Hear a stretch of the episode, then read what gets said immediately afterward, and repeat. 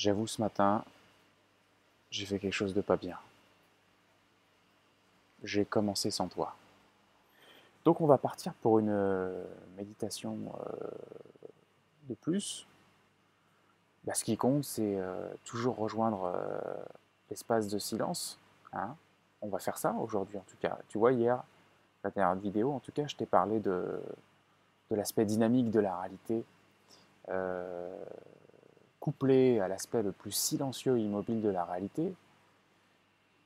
Et je t'évoquais évidemment que l'idée c'était de regarder au niveau de la jonction, mais au final, si tu regardes uniquement dans le plan de l'immobilité et du silence profond, bah de toute façon, euh, quelque part, tu es aussi dans cette jonction, puisque c'est de ce plan-là qui va, émerger la dynamique de la vie, la dynamique de la pensée, la dynamique du mouvement, la dynamique de ce qui apparaît, de ce qui disparaît.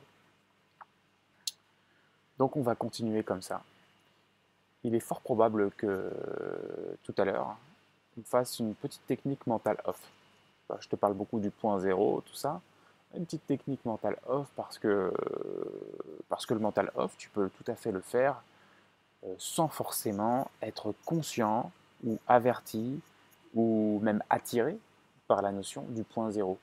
Le mental off, tu peux également le faire en étant tout à fait conscient de tous les présupposés qu'on se dit depuis euh, le début par rapport à la zone zéro, par rapport à l'identité profonde, par rapport à ce que tu n'es pas, etc. Et donc, euh, finalement, pour une même technique, tu peux avoir, en fonction des personnes et de l'approche que tu as, et de la prise de conscience que tu as déjà, bah, un résultat qui sera euh, proportionnel, quelque part, à, à l'ouverture d'esprit, si tu préfères, que tu as. Mais sans aller jusque-là, hein, je ne voudrais pas dire que si tu fais pas euh, ça de cette façon-là, que tu n'es pas ouvert d'esprit. Si tu pratiques juste mental off en étant euh, dans l'optique de décompresser, de créer un sas de décompression, eh bien, euh, c'est OK, hein, et ça a bien fonctionné.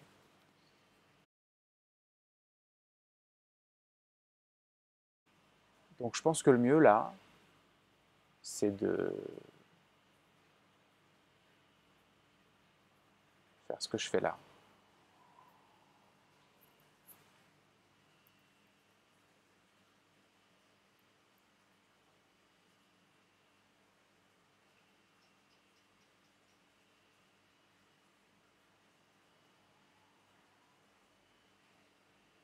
Alors là, tu vois, il peut y avoir quelques petites pensées, quelques petits mouvements. On continue de revenir à la source du mouvement.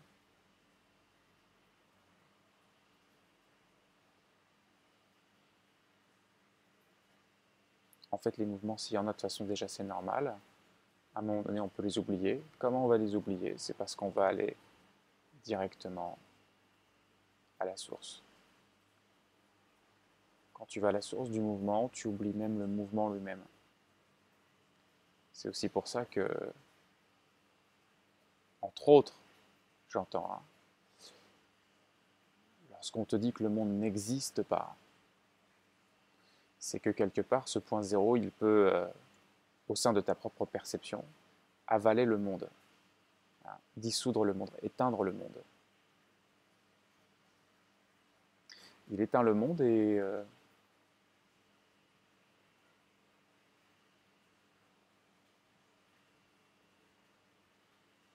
à ce moment-là, tu en deviens libre. Et au final, il est juste en train de gommer toutes les, illusions euh, d'une place dans le monde, du monde, des paramètres du monde et de toutes ces choses-là. Et ce qu'on peut également voir, c'est que quand tu fais ça, bien le mouvement de la vie, lui, continue, tu vois. Quand on dit que le monde n'existe pas, il y a cet aspect que je viens de t'évoquer, et puis il y a le deuxième aspect, c'est que de toute façon, tout ce que tu perçois est filtré par euh, ton, ton mental, par ton cerveau. Et donc, c'est que de la perception subjective. Donc, quelque part, il n'y a aucun réel dans ce que tu peux percevoir à travers le filtre de ta pensée. Donc, le monde que tu perçois n'est que le reflet de ton monde intérieur. Ça, tu l'as déjà entendu, tu l'as déjà lu.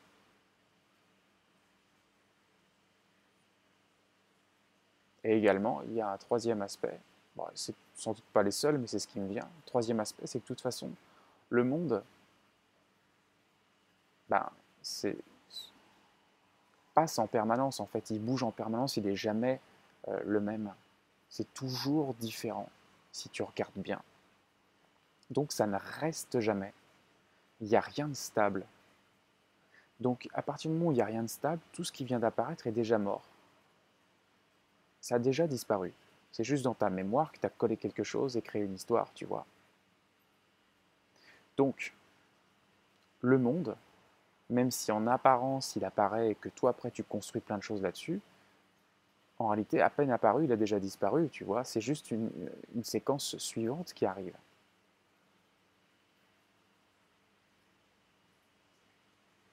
Donc en cela, si on regarde bien ce, principe,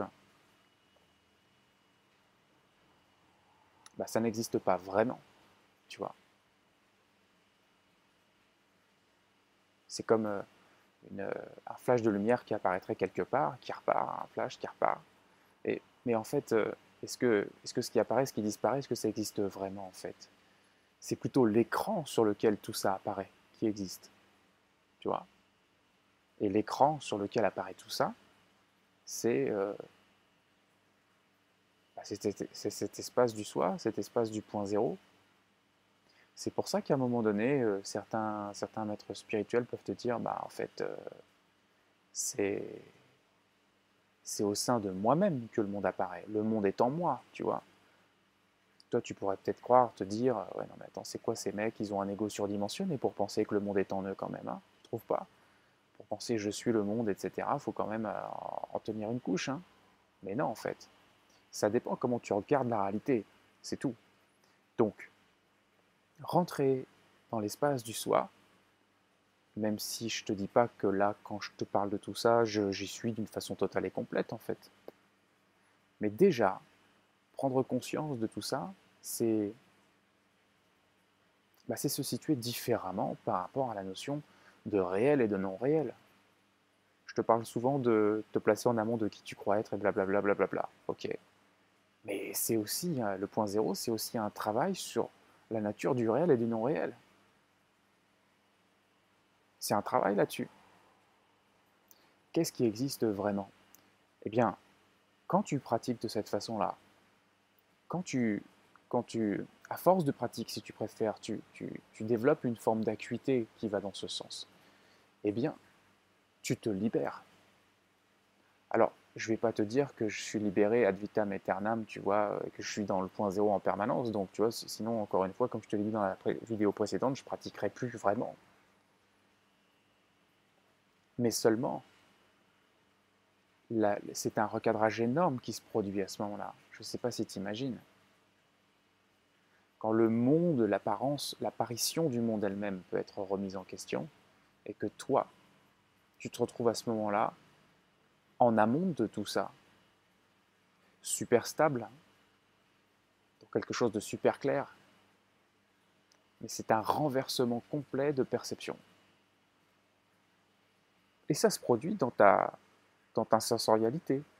J'ai même envie de te dire que ce dont on parle est antérieur à la sensorialité tu retires la sensorialité, il existe encore le vide, si tu préfères.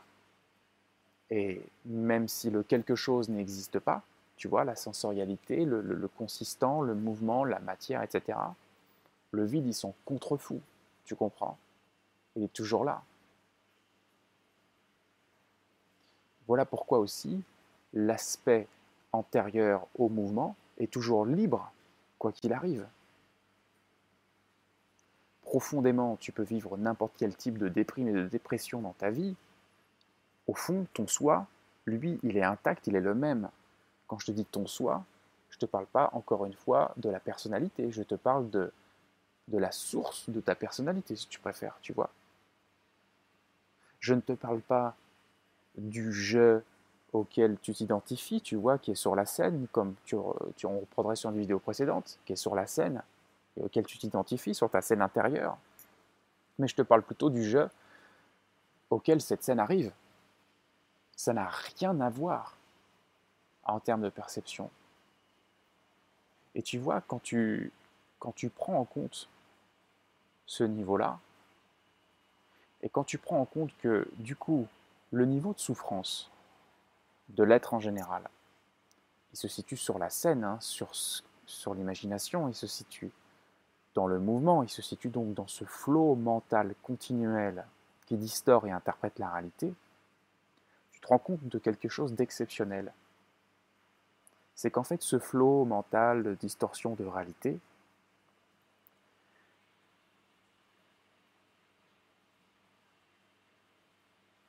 il n'est pas vraiment réel lui aussi. C'est une combinaison de mouvements automatiques de la pensée qui se superposent et qui, superposés l'un à l'autre, donnent l'illusion d'un penseur, d'une continuité. Mais en fait,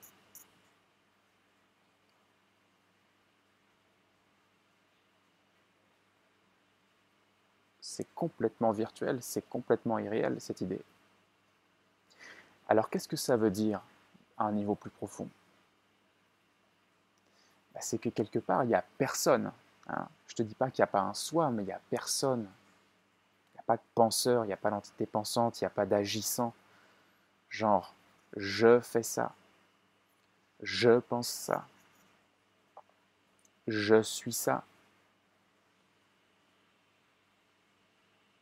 L'idée, c'est qu'on pourrait juste garder le je et on coupe le reste de la phrase.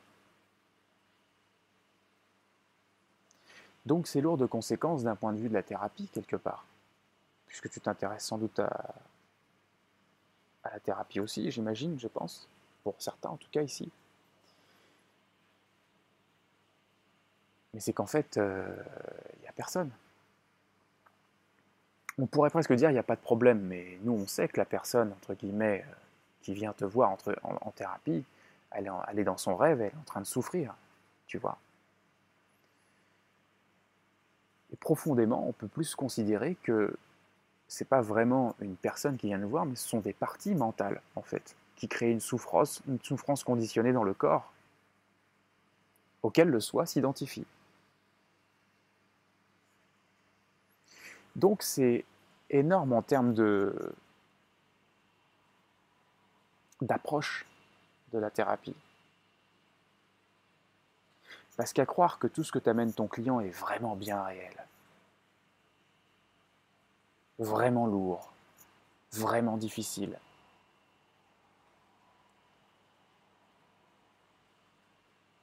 et tout ce qui s'ensuit en termes d'analyse, eh bien tu t'aperçois que de toute façon, hein, euh, même si le, ce que je suis en train de t'évoquer, le raisonnement que je t'évoque là, euh, euh, a sans doute et peut sans doute être développé, ça rend quand même l'approche de la thérapie probablement encore plus simple, probablement encore plus simple, et en même temps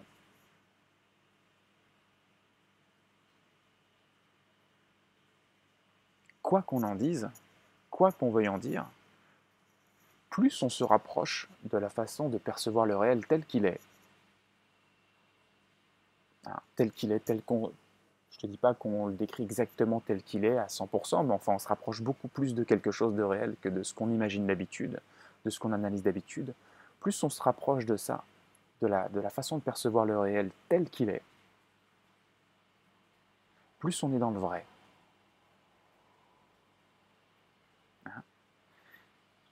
Et quand tu regardes le réel tel qu'il est, il y a énormément de concepts qui s'effondrent.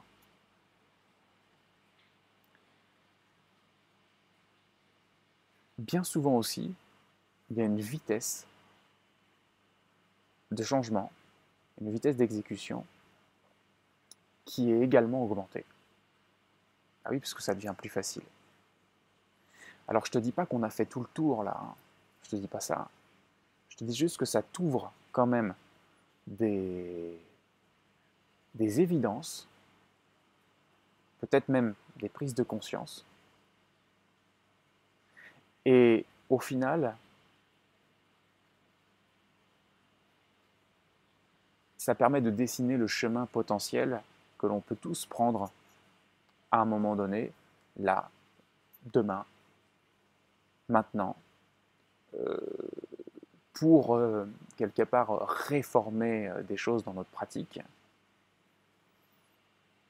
et aller de toute façon vers un ultime le plus possible. Parce que la limite principale de tout ça, c'est encore une fois notre filtre de perception, tu vois. Là, dans ce que je viens de t'évoquer, c'est notre filtre de perception qui change. C'est nos croyances et notre façon d'observer le réel qui change. Donc, je t'ai évoqué là euh, spontanément euh, ces éléments. Tu as vu, je pensais méditer, puis on est parti sur autre chose. Euh, infuse tout ça. Je te prétends pas du tout avoir la vérité sur quoi que ce soit. Hein. Moi, je fais juste une chose là, une seule. Je me place sur un niveau de perception, d'accord Et je laisse venir. C'est tout ce que je fais. Hein. C'est pas une question d'autre chose. C'est pas une question de savoir, de somme de connaissances et de choses comme ça. C'est juste un moment donné, tu te branches sur quelque chose où du coup, on se base plus forcément sur un savoir, un intellect et une somme de livres qu'on a lus, mais sur ce qu'on peut observer directement à l'intérieur de soi la perception directe, et on laisse venir de cet endroit-là les choses. C'est un petit peu comme si, euh, voilà, euh, on décide d'aller par exemple euh, gravir le sommet d'une montagne, puis quand on est au sommet de la montagne, bah, on regarde le paysage et on le décrit. Bon, bah, c'est ce que j'ai fait avec toi là. Donc, je te dis à très bientôt, et souviens-toi, tout ce qu'on se dit c'est un antivirus, tu sais, c'est tu peux, tu peux, tu peux, tu peux, tu peux, tu peux quantifier là en toi-même l'importance de ce qu'on vient de se dire. Bah, diffuse ça au maximum et applique ces processus en toi-même. Regarde de nouveau cette vidéo puisqu'elle est, il y a beaucoup de choses qui se sont passées dedans. Et je te dis donc à très bientôt pour euh, euh, un nouvel espace point zéro avec de nouvelles, euh, de nouvelles choses pour toi. Mais non, je t'ai pas oublié. On va la faire cette petite technique mentale off. Alors, on va travailler sur une superposition d'essence. C'est-à-dire que d'habitude, euh, bon bah une image tu la regardes, une sensation tu la ressens. Eh ben on va travailler sur la superposition d'essence. C'est-à-dire que là tu vas t'amuser là euh, tout à l'heure à écouter une sensation. Puis tu vas t'amuser à ressentir un son. Et tu vas pouvoir t'amuser comme ça à faire des combinaisons. Tu vas pouvoir euh, goûter une image.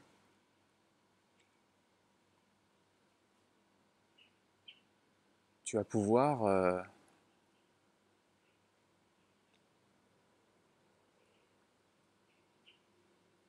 écouter une odeur.